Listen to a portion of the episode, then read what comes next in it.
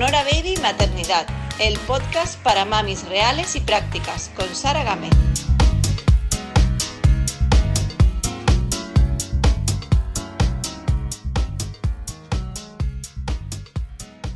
La mayoría de mamis y papis de hoy día estamos muy informados de la importancia de los cuentos en la infancia, y es por eso que tuve claro que quería dedicar un episodio del podcast a este tema, porque pienso que somos muchos a los que nos interesa. Cuando me puse a buscar a alguien con quien tratar este tema, enseguida me fijé en la cuenta de Instagram Va de Cuentos, y su web me acabó de atrapar. En Va de Cuentos apuestan por una educación que prioriza el desarrollo personal y la salud emocional de los pequeños, incluso por encima de los libros de texto y del sistema de notas de los colegios de hoy en día, bueno, del sistema tradicional.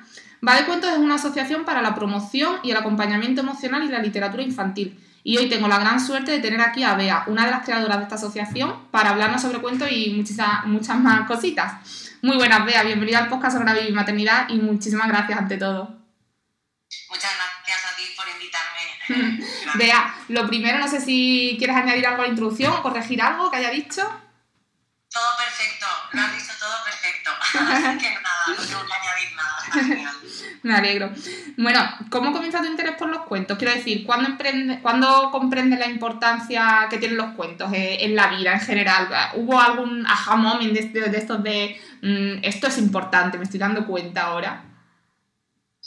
Pues mira, yo estuve muchos años haciendo cursos de monitor de tiempo libre, siendo profesora, y siempre que daba mis clases me apoyaba en la literatura infantil para poder hablar de determinados temas.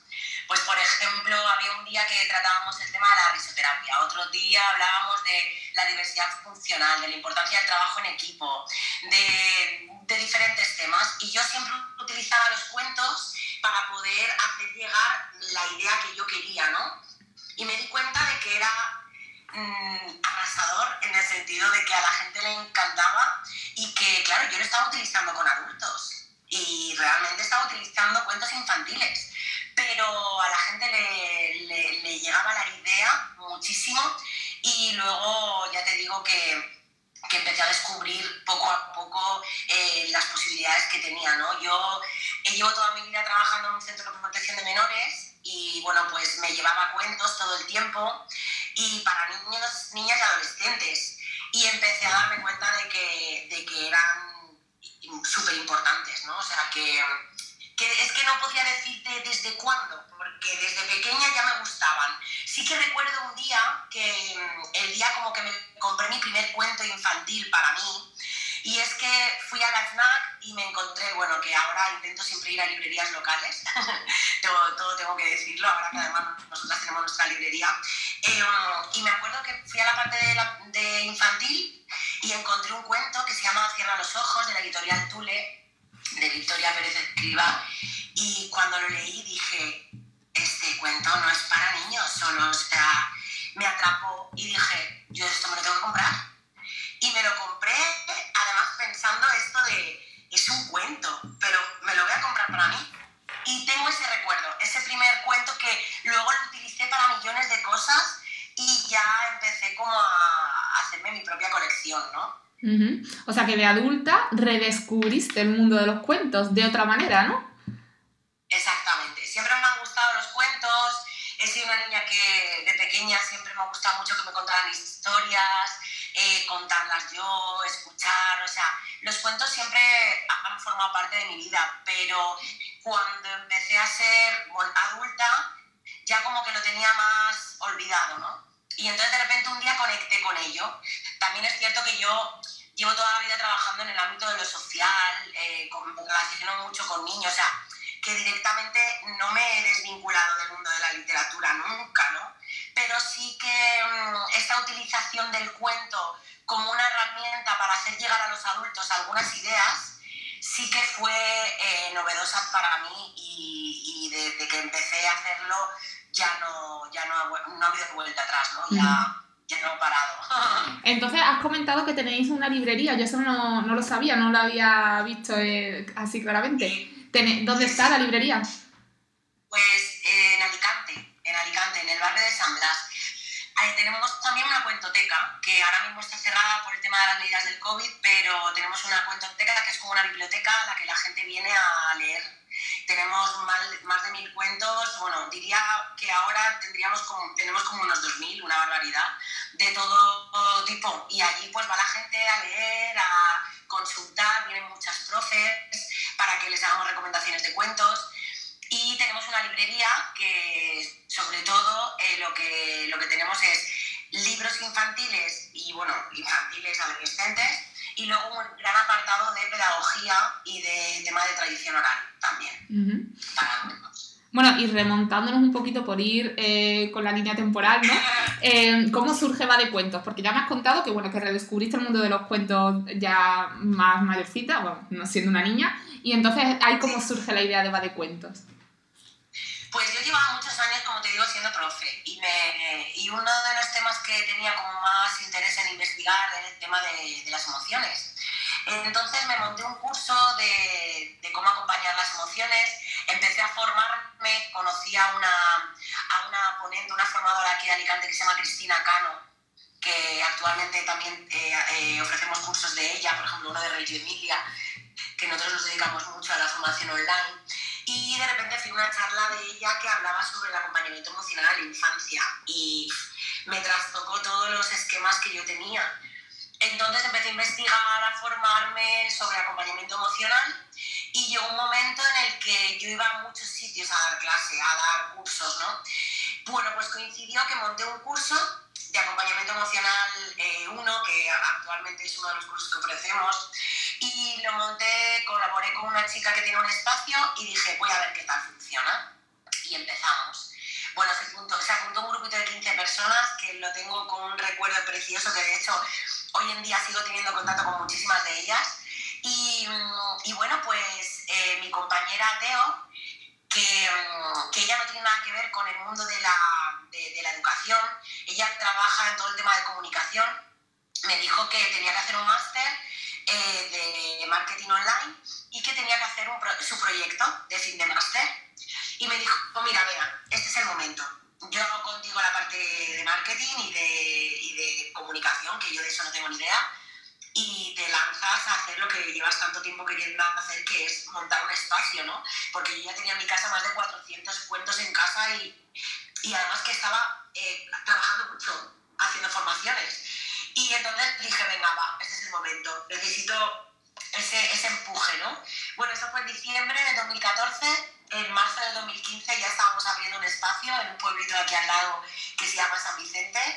Abrimos una, un local donde llevamos toda nuestra cuentoteca, empezamos a hacer cursos, empezó el boca a boca, empecé a coles, a hacer formaciones, unas profes me llamaban, oye, que me han dicho que en este cole has ido, ¿por qué no vienes a, a nuestro y el boca a boca empezó, empezó, empezó hasta que llegó un momento en que tuve que formar a gente para que hiciera el mismo curso que yo estaba haciendo y luego pues empezamos a tocar diferentes áreas relacionadas con el mundo educativo, con el mundo de las emociones, ya empezamos a, poner librerías, o sea que fue todo muy rápido. Eh, bueno, esto es un poquito para. Ya tenemos el contexto ¿no? de, cómo surge todo. Y ahora, como experta en cuentos y en literatura infantil, me gustaría saber, porque seguro que hay muchas mamis que están escuchándonos y padres también, eh, que les interesa saber cuál es la mejor edad para introducir el tema de los cuentos, las historias, la literatura a un niño o bebé. No sé, ¿cuál es la, ¿cómo lo ves tú? Pues precisamente yo pienso que tiene que estar desde bebés. O sea, de hecho, hay un montón de cuentos de nanas que se cuentan desde los primeros años, o sea, desde que son bebés. Incluso también dicen que desde que están las barrigas se le canta a los niños, ¿no? Y se les cuenta. Pero nosotros siempre decimos que la lectura no tiene edad, que desde primeros años y desde que eh, ya el niño, es un, el niño, el niño es un bebé, ya podemos iniciarle en, en contarle historias, en cantarle nanas, en, en, bueno, incluso cuando ya tienen nueve, diez meses, ya incluso podemos empezar con, con los cuentos, ¿no? Que, que, hay muchas colecciones de, de, cuentos que son dirigidas a bebés por el formato, ¿no? Porque son eh, de cartón duro, porque son más manejables y bueno, el bebé ya puede interactuar con, con el cuento, ¿no? O sea que nosotros pensamos y yo pienso que no hay edad para esto, que desde que los niños nacen ya podemos empezar a contarles historias. Yo había escuchado una vez, y es cierto que con, con mis hijos lo practico también, que desde que son muy bebés, que aunque no te entiendan lo que estás contando, pero nada más que el, el tono de tu voz cuando lees un, un cuento o una historia bonita ya les calma o le, ya empiezan a acostumbrarse a eso. Así que sí, yo, yo también... Además, claro, todo el tema de la rutina, ¿no? El momento antes de irte a dormir, contar la historia, eso es generar un clima en el que también ahí se, se mueven muchas cosas, ¿no? El tema del vínculo, lo que tú dices, el, el tono de voz, momento de tranquilidad. O sea, que, que el momento de lectura de cuento mm, puede ser en cualquier eh, momento del día y, y se puede hacer desde el principio de, de que los bebés son muy pequeñitos, ¿no?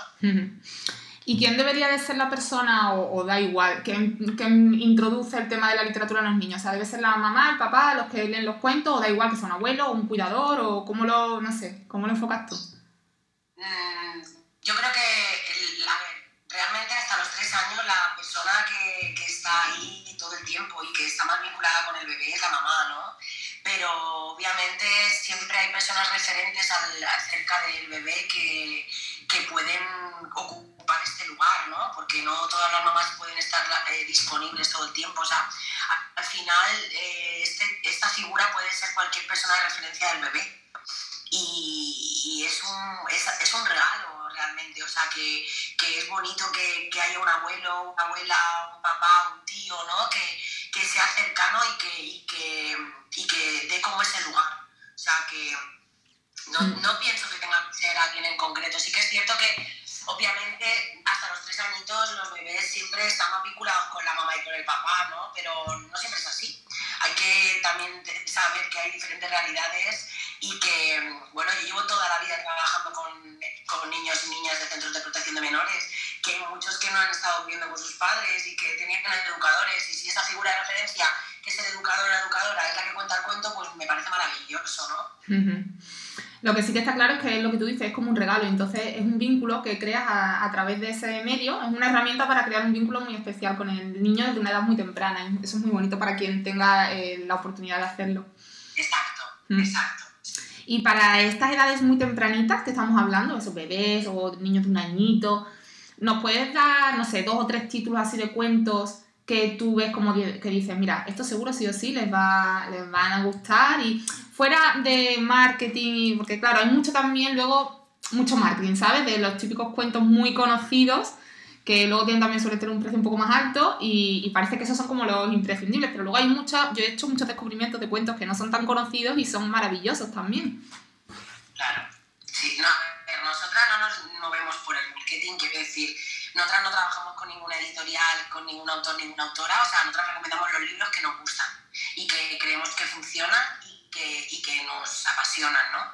Para bebés, no, yo siempre recomiendo la colección de, de La cereza de Mar Venegas, porque son unos cuentos muy pequeñitos que te vienen, muchos son rimados, son súper bonitos, y luego te vienen con un código QR para poder descargarte la canción. Entonces puedes cantar la canción. Por ejemplo, hay uno de ellos que se llama Le pondremos un bigote, que es precioso. Y luego hay otra colección que se llama De la cuna a la luna, que es de la editorial Calandraca. Estos anteriores que he dicho de Mar Venegas son de Convel y los de La cuna a la, luna son de Calandraca. Son cuentos, como te digo, muy pequeñitos, eh, de, de cartón, que son manejables para los bebés. Y luego hay otros súper chulos, pues por ejemplo, Corre, corre a casa ratoncito, eh, de Brita Bettelheim. eh, ay, no, no sé decirte el apellido bien, lo he dicho mal. Brita Bettelheim, es que es muy difícil. No te preocupes. Luego, no, por el camino de Mariana Johnson. Hay muchos que son como los mm, esenciales eh, dentro de la literatura de 03, ¿no? O sea, que, pero principalmente recomendaría esa colección de Mar Venegas que es preciosa. Vale, eh, a los oyentes que no se preocupen que he cogido notas y voy a ponerlo en, el, en los comentarios del podcast, pongo lo- la- lo- las recomendaciones que hagas.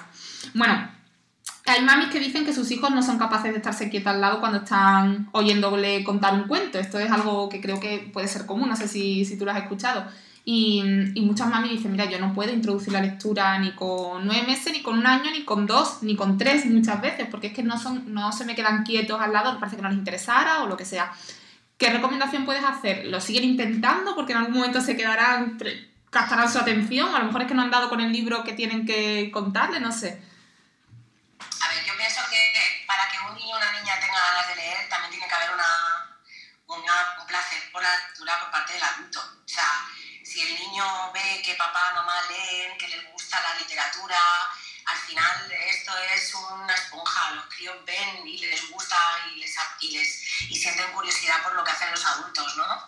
Eh, es muy raro que un bebé o que un niño no, no tenga interés por, por, por, la lectura en el sentido de, de este momento de, de, de, que le leas, ¿no? Quizás hay que saber elegir bien y hacer una selección buena del cuento. Cuando los niños son muy pequeñitos, no pueden leer una historia muy larga, tiene que haber eh, elementos que puedan eh, llamar la atención, como, alguna, como una cancioncita, como un, como un cambio de voz, como un momento de pausa en el que hay intriga. O sea, quiero decir que cómo leas y de qué manera Obviamente, si hay un niño de cuatro años que le estás contando una historia que es totalmente aburrida,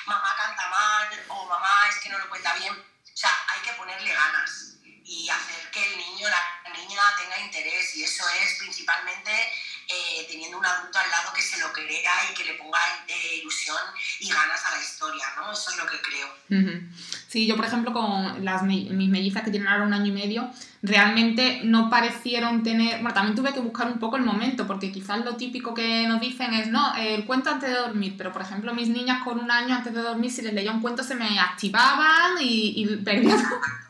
Entonces yo he encontrado que su su momento es por la tarde, pues a la hora de la merienda más o menos, es cuando ellas también para, y luego también ir cambiando lo, mismo, lo que tú dices, pues si tiene una cancioncita, ellas se lo pasan mejor. Si la cancioncita dice que hay que mover las manos y mami mueve las manos, pues ellas también acompañan. Claro, claro, ese es el tema. Eh, luego, pues eso, que antes de dormir tampoco puedes contar todo tipo de cuentos, no, te no puedes contar un cuento donde haya un, algo de miedo o algo que active al niño, porque al final el niño no se va a dormir.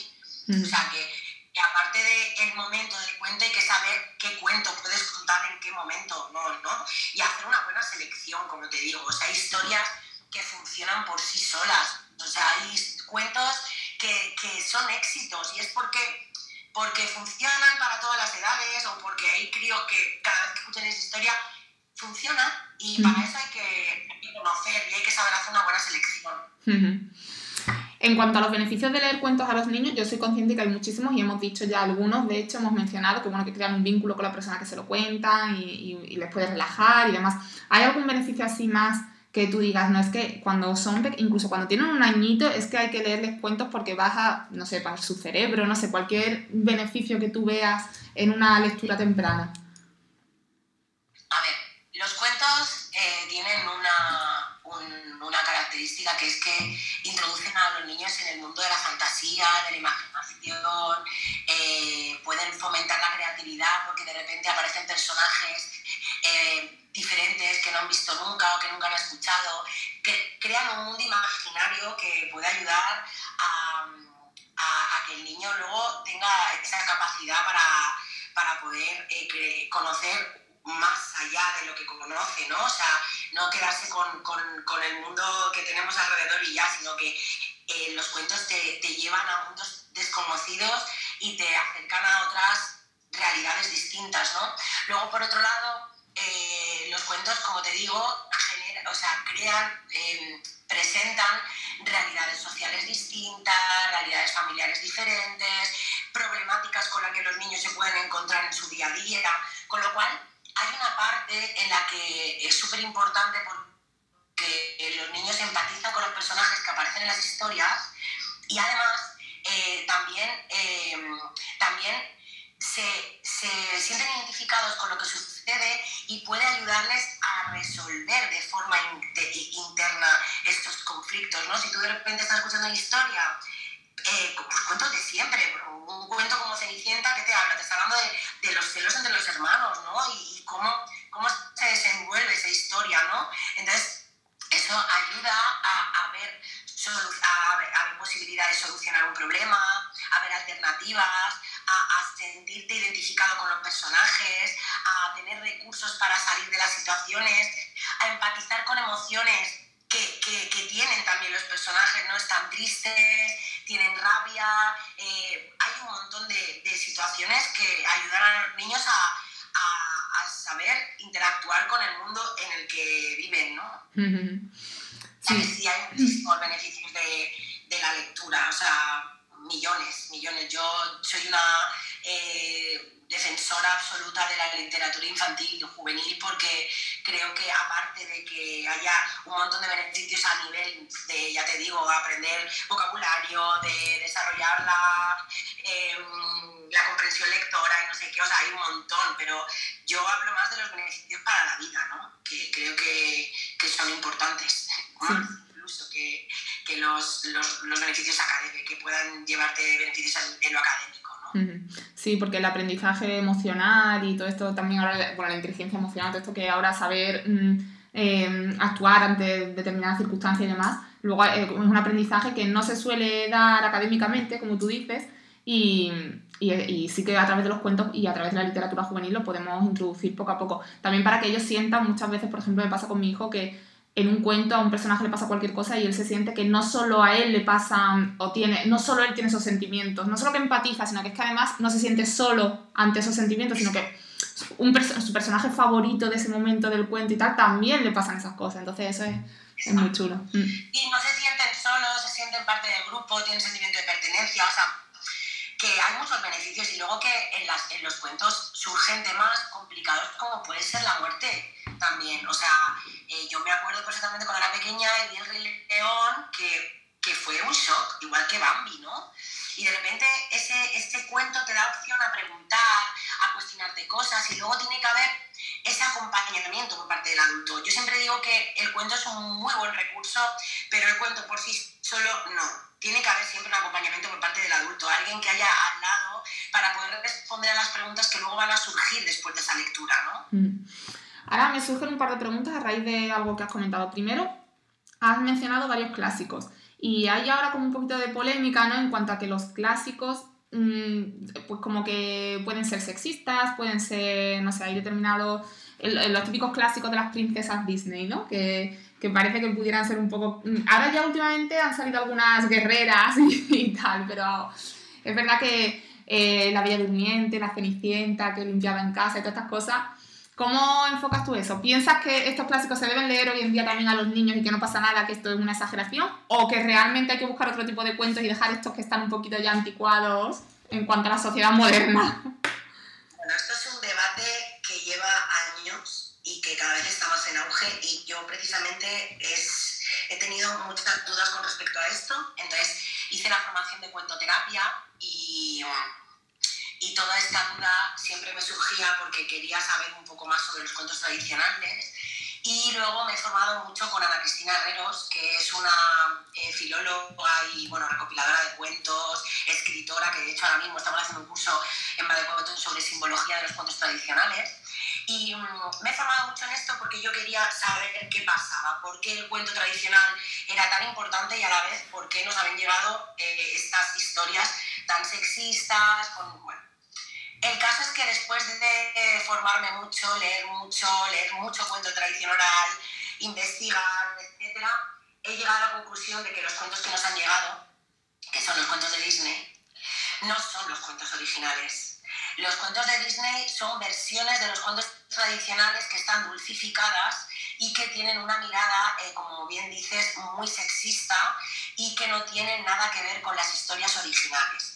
Cuando tú empiezas a investigar y a leer realmente las versiones iniciales de esos cuentos, como puede ser, por ejemplo, el cuento de, de, de Blancanieves, te cuenta de que Blancanieves no se despierta porque le dé un beso el príncipe, sino que se despierta porque mueven cuando ella muere y está dentro de, de este ataúd de cristal, de esta cajita de cristal, llega el, el príncipe, la, se quiere llevar el féretro este de cristal a su casa, que no esté muy, tampoco que esté muy de acuerdo con esto, ¿no? Pero eh, porque la ve muy bella, porque le gusta, y cuando mueven este, esta caja de cristal, eh, em, es cuando ella, al moverse, la, la, el hueso de la manzana se, se sale. Entonces, por eso ella despierta no se despierta porque le dé un beso.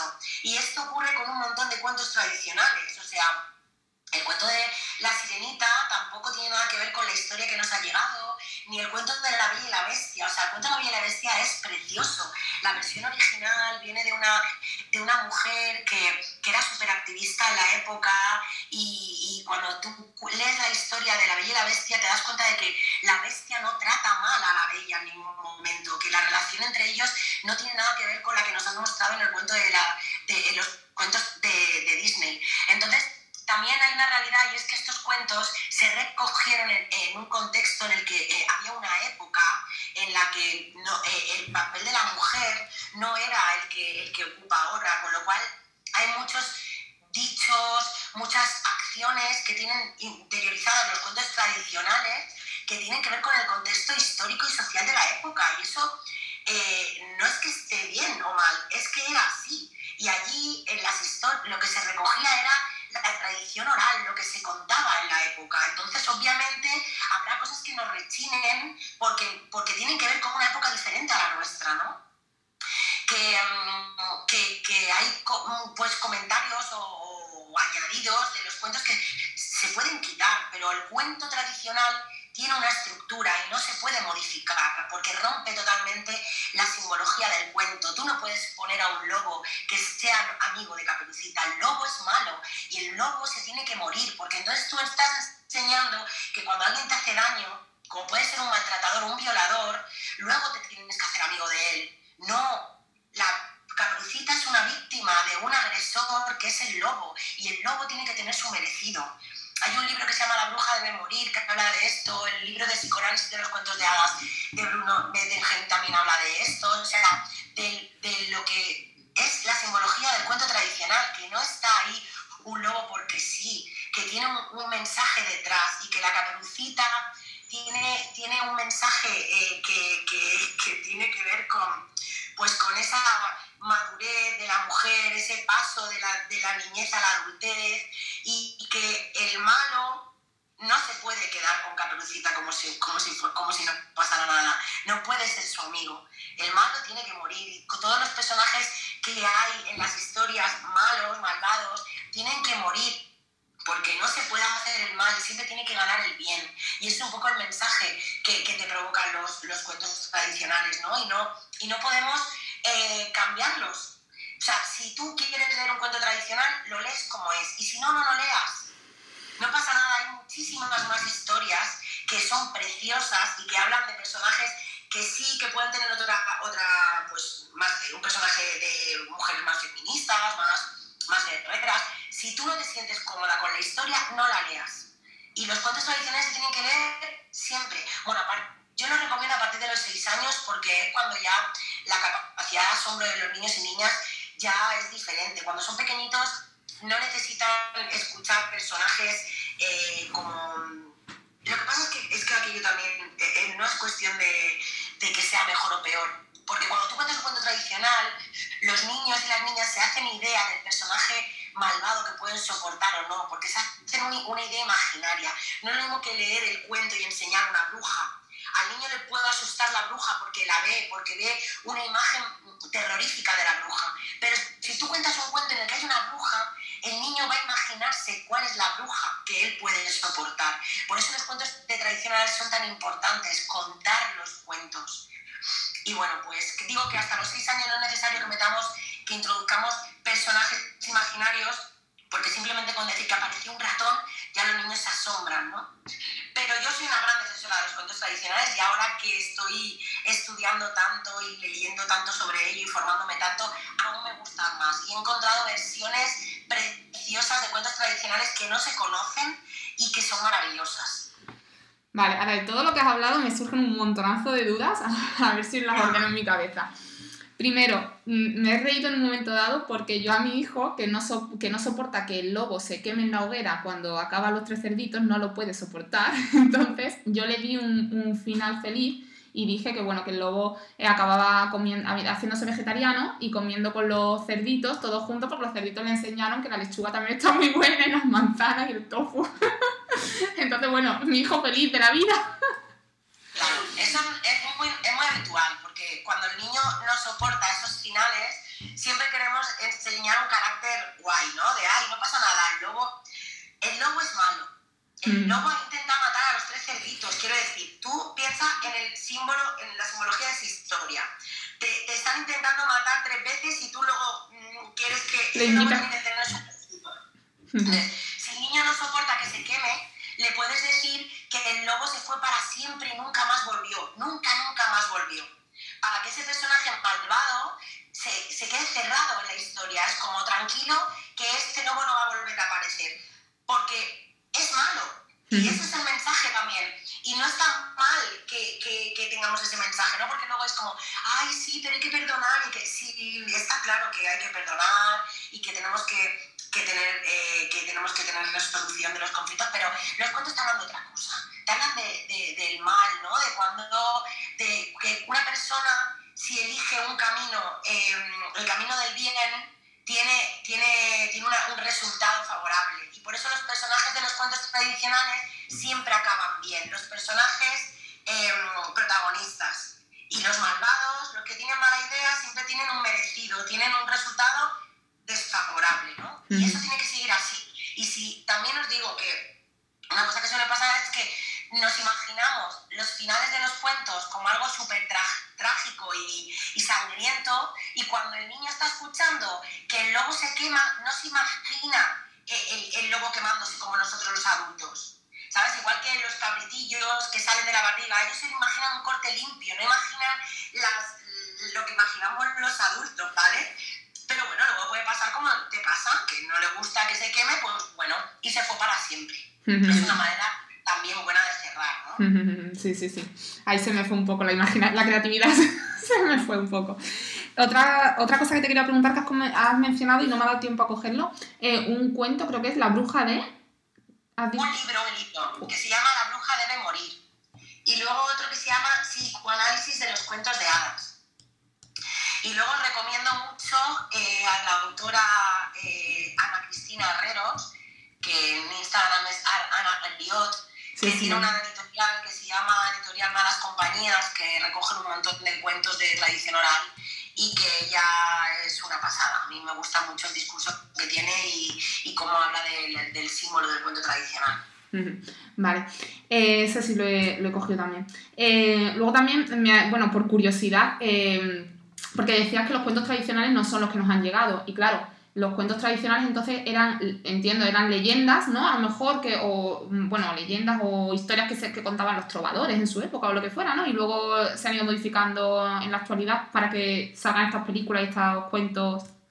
O, es que, o de dónde salían esas historias que tú has dicho, no, los cuentos tradicionales no eran así, pero ¿qué, qué eran? Entonces eran realidades que pasaban, no sé. Historias que se contaban en la calle. Entonces había recopiladores que recogían esa historia, los hermanos Grimm, eh, Perrault, o sea, Andersen, no, Andersen sí que tenía sus propios cuentos, pero por ejemplo Grimm y Perrault lo que hacían era recoger las historias que escuchaban en su, que se escuchaban en su tierra, ¿no?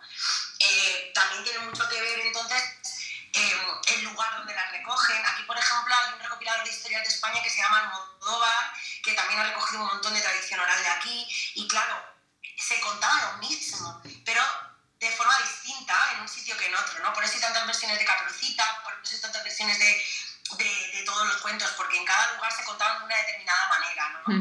Entonces, bueno, pues eh, hay versiones que están muy, muy fieles a lo que se contaba en la época. Ahora, por ejemplo, ha salido una recopilación de cuentos de, de las primeras versiones que recogieron los hermanos Grimm. Y luego, claro, para, para hacerlos llegar, les metieron un poquito más de pues los escribieron más bonitos, ¿no? Pero las primeras versiones son súper fieles a, a, a, lo que se escuchaba, ¿no? Y bueno, pues luego pues llegó Disney, lo que hizo fue coger esas historias y enmarcarlas en una sociedad en la que necesitaban como, bueno, pues necesitaban salir de un momento duro y, y, querían dulcificarlo todo. Y luego pues esa idea del amor romántico y de que el príncipe viene y te salva. Y luego toda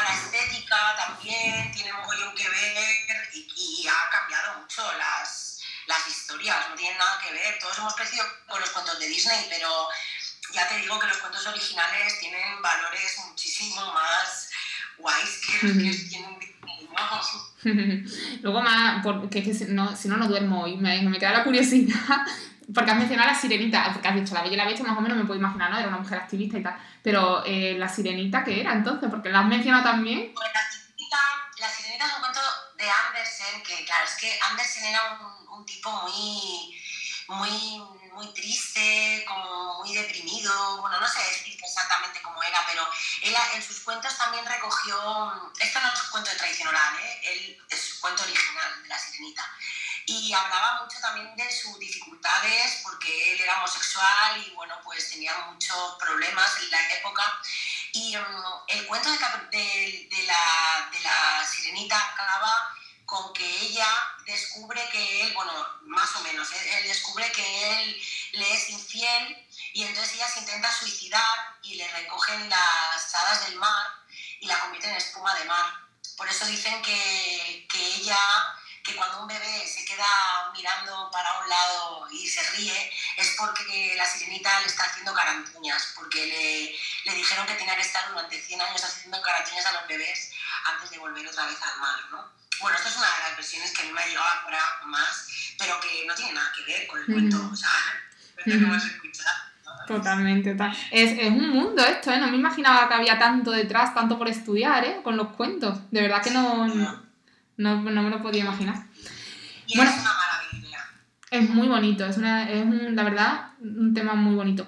Eh, bueno, volviendo un poquito a la realidad, ¿no? que yo me, me embarco también con los cuentos, eh, ¿con qué edad suelen los niños quedarse ellos solitos o, puede, o suele ser lo común que una madre puede esperar que un niño se quede solito leyendo un, un cuento, una historia, un libro, que ya no necesiten, que no necesiten ese acompañamiento del que hablabas antes de que hubiera un adulto explicándole el cuento. A partir de los tres años yo creo que pueden coger cuentos y empezar a interpretarlos ellos, tocarlos. Hay cuentos que tienen, pues que tienen diferentes pestañitas, que tienen, que, hacen que el niño pueda interactuar, ¿no? que, que tienen telas y que puedan ir tocando, que tienen música, o sea, que, que aunque no sepan leer, hay cuentos que proponen eh, una interacción y que el niño puede, puede jugar con ello, ¿no? Mm. Eh, vea, luego, mm, bueno, utilizando un poco el rizo, yo hay veces que, que, intento adaptar o escoger el cuento o el libro eh, conforme a las debilidades en el carácter de mi hijo que puedo apreciar, ¿no? Por ejemplo, pues no sé, no es mi caso, pero por ponerte una cosa sencilla, eh, mi hijo, imagínate que es muy mentiroso, por ejemplo, pues intento buscar un cuento que tenga la moraleja, o ¿sabes? La, que sea sobre la mentira y tal, para que él pueda aprender, sobre ese valor que, del que yo creo que carece. ¿Esto estaría bien o estaría mejor? Bueno, pues a los niños se le cuentan todos los cuentos que haya, todo lo que se pueda, sin personalizar nada. ¿Qué opinas? A ver, pasa mucho que suelen ir buscando libros, o sea, hay cuentos para resolver cosas que hay respecto a lo que tú dices, ¿no? A actitudes o manías o, o con cosas que te gustaría resolver de tus hijos, ¿no? Yo creo que los cuentos tienen que, tienen que tener un objetivo que es el de disfrutar y ya está. Ahora bien, yo entiendo que haya cuentos que puedan tener un mensaje detrás y también están bonitos. O sea, hay algunos que son forzados y otros que no. Y yo creo que para eso hay que saber hacer una buena selección.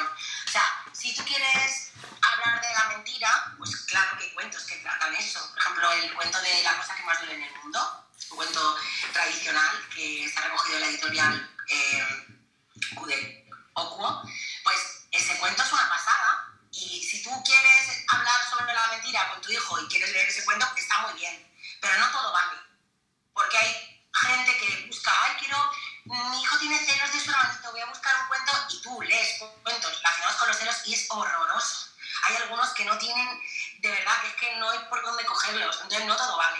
Y nosotros hacemos esa selección precisamente de, de temas, ¿no? Para poder, para poder introducirlo, pero tiene que haber un combo. No puede ser que tú todo el rato estés leyendo a tus hijos cuentos que tienen que ver con, con moral o con valores. O sea, tienen, los cuentos tienen que disfrutarse ya también, ¿no? Que obviamente, luego, por ejemplo, hay cuentos para tratar el tema de la tristeza.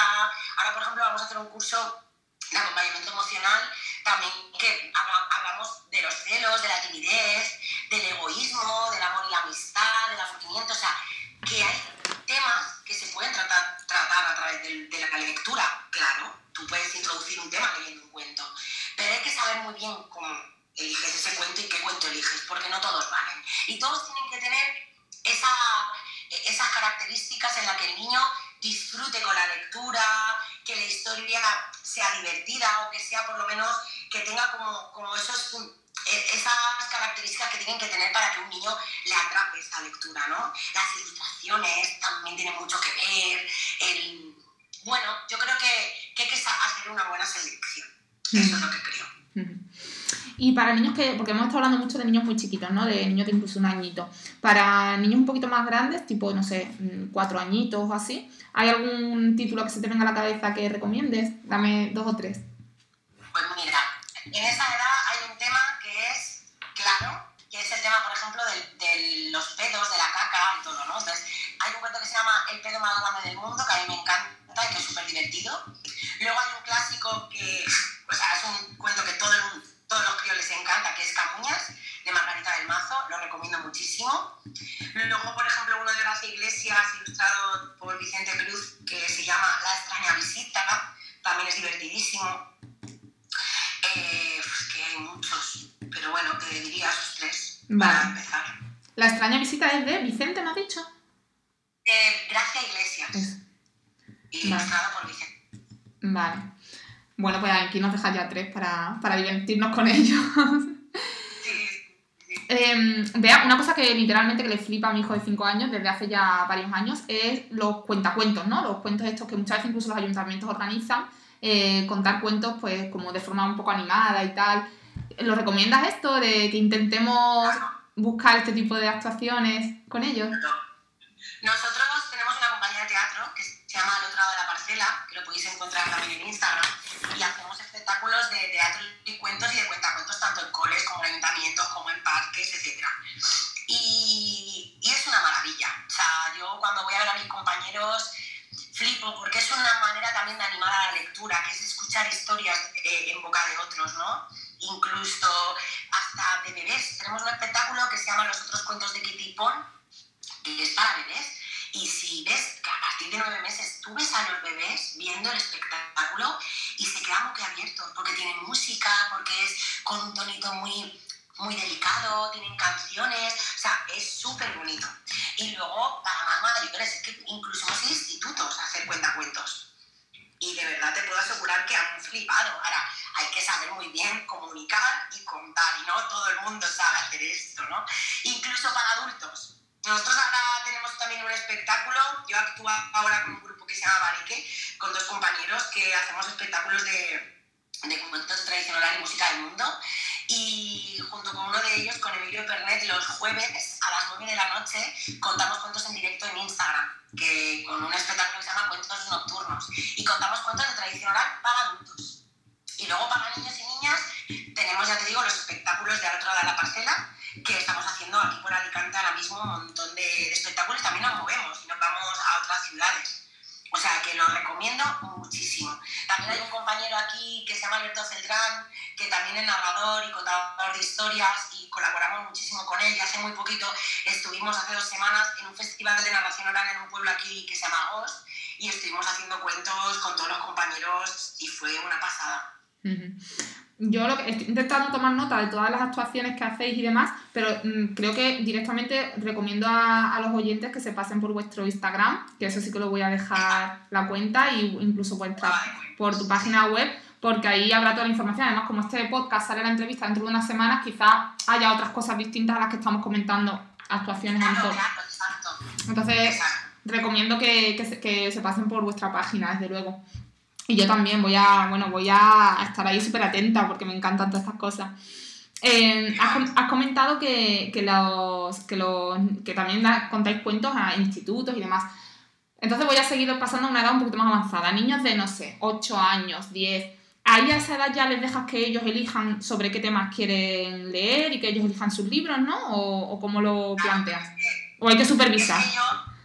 Desde que el niño puede elegir, que es desde bien pequeñito, yo le daría a elegir al niño que elija las historias que quiere. Aparte de que tú como adulta quieres elegir, quieras elegir alguno, nosotros cuando vienen mamás en la librería y papás con niños, muchas veces son los propios críos los que eligen y dice, ¿cuál quieres? Este o este. Y el niño te dice, o quiero un cuento que sea de animales, o quiero un cuento que, que sea de monstruos, o quiere, y lo eligen ellos, ¿no?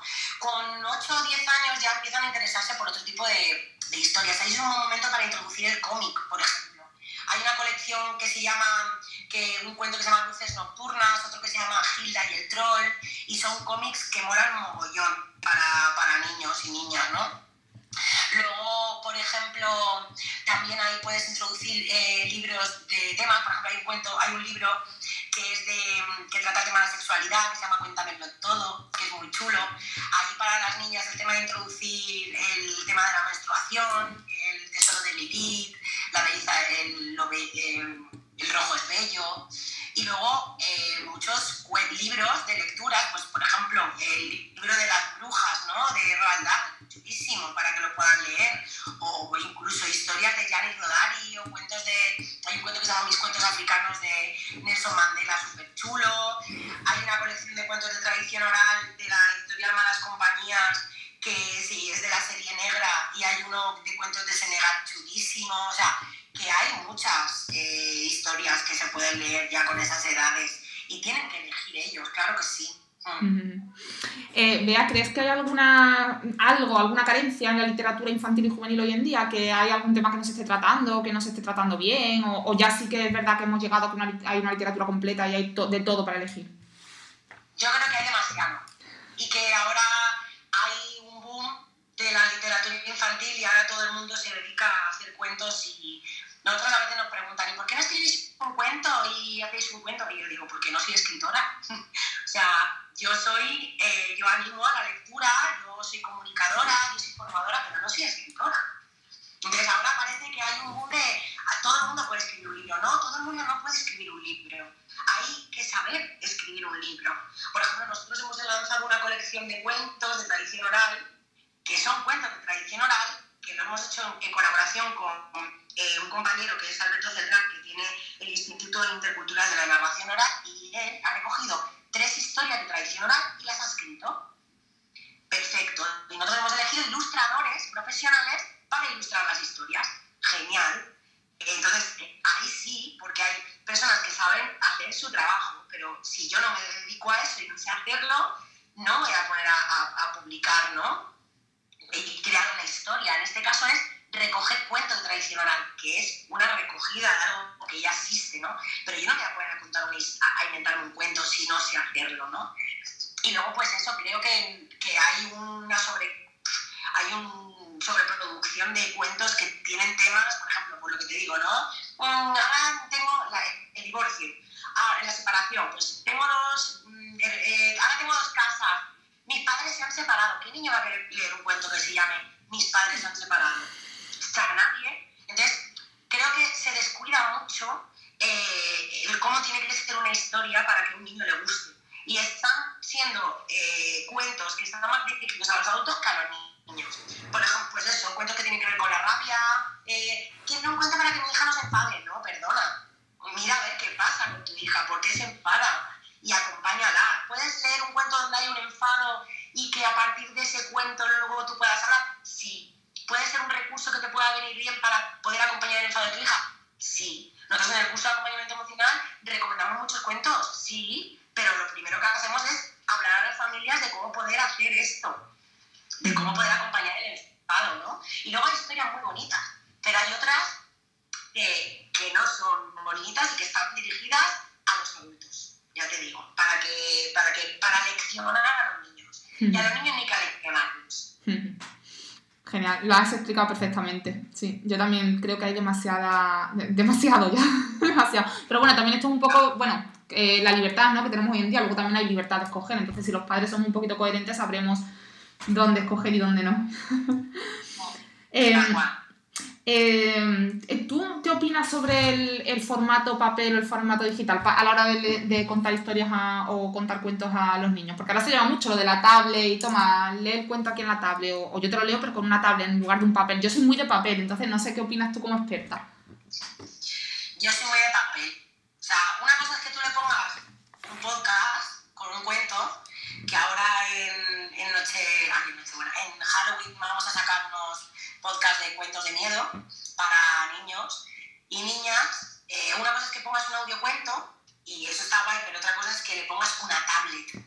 O sea, yo antes que pongo una tablet, a la tablet el cuento en físico o leérselo tú, pero ya estás introduciendo otra pantalla que encima, si encima lo ves antes de dormir, es un estímulo visual súper perjudicial y creo que tenemos que evitar lo máximo posible las pantallas. Los niños están sobreestimulados de pantallas. Y si podemos eh, dejar que ese espacio de la lectura siga siendo en formato físico y papel, yo soy de las que tendría que ser así. Eh, Bea, has comentado, bueno, todos los talleres y cursos online y demás, eh, lo mismo, lo voy a dejar en las notas del podcast, tu página web con tu, tu, Instagram y todo, porque pienso que es mejor que la gente lo viste directamente y, vea lo que tenéis, que tenéis muchas cosas interesantes que ya has comentado. Luego también has dicho que habéis hecho, que eso, que eh, habéis recogido cuentos de tradición oral y lo habéis plasmado, entonces entiendo que, has creado cuentos, ¿no? Lo que pasa que es verdad que mm, has, buscado profesionales para hacerlo. En colaboración con otro compañero que sí que recoge historia de tradición oral. O sea, Va de Cuentos ha colaborado con el Instituto Intercultural de la Tradición Oral,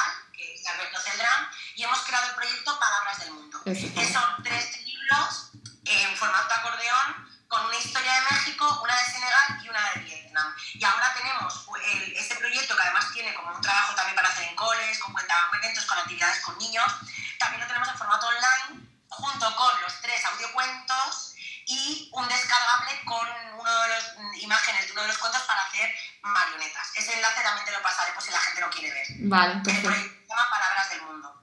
Palabras del Mundo, perfecto. Bueno, eh, vea, se nos acaba el tiempo y se me quedan un montón de preguntas por hacerte, pero bueno, eh, creo que ha sido muy interesante y muy enriquecedora la charla, creo que ha, dado, aportado muchísima información de valor.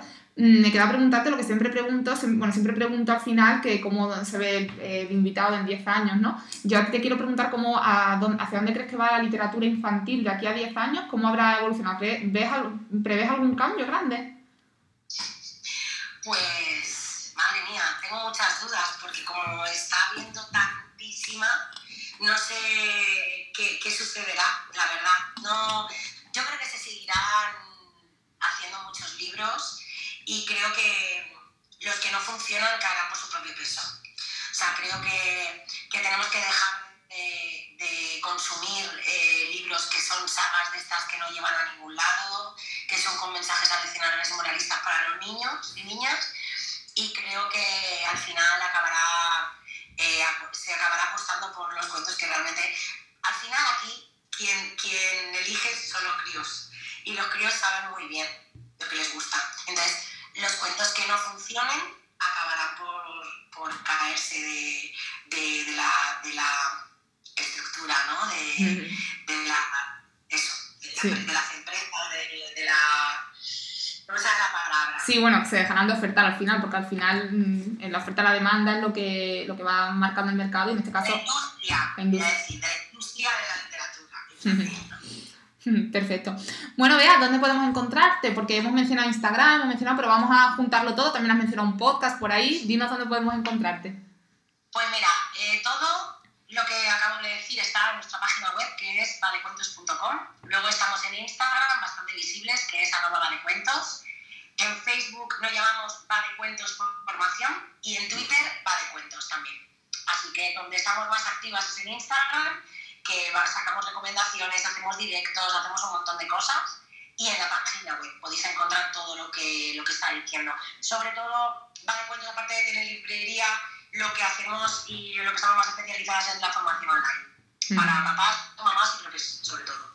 Gente que está vinculada al mundo de la literatura y de la educación. ¿Y el podcast? Porque habías comentado un podcast eh, donde se cuenta. El podcast vamos a lanzarlo próximamente. Vamos a hacer el primero para, para, Halloween y a partir de ahí crearemos un canal de podcast que se llamará La de Cuentos también. O sea que eso está, está por llegar, que tengo mm. muchas ganas de, de, entrar en este formato también. Creo que podéis triunfar mucho porque, bueno, aparte mis oyentes son escuchantes de podcast, entonces les interesará también mucho ese formato y como esta entrevista saldrá quizá a principios de noviembre, entonces ya posiblemente ya esté disponible, así que recomendado. Bueno, Bea, un verdadero placer haberte tenido hoy en el podcast. Muchísimas felicidades por vuestro trabajo, me parece increíble y muy interesante. No sé si quieres comentar algo, despedirte. Pues muchas gracias de verdad por, por, visibilizar eh, nuestro trabajo, por, por hacer eh, podcast de, con, de, interés para las familias. Creo que es importante seguir eh, dando visibilidad a proyectos y a personas que se dedican al mundo de la educación y de la literatura. O sea, que súper agradecida. Y nada, que aquí estamos para lo que haga falta. Muchísimas gracias. Gracias a ti, Bea, un besazo enorme. Y a los oyentes, nada, por favor que no olvidéis compartir el episodio si os ha gustado, eh, por redes sociales, por el boca a boca, eh, y que os espero la próxima semana con un nuevo episodio. Un besazo muy fuerte.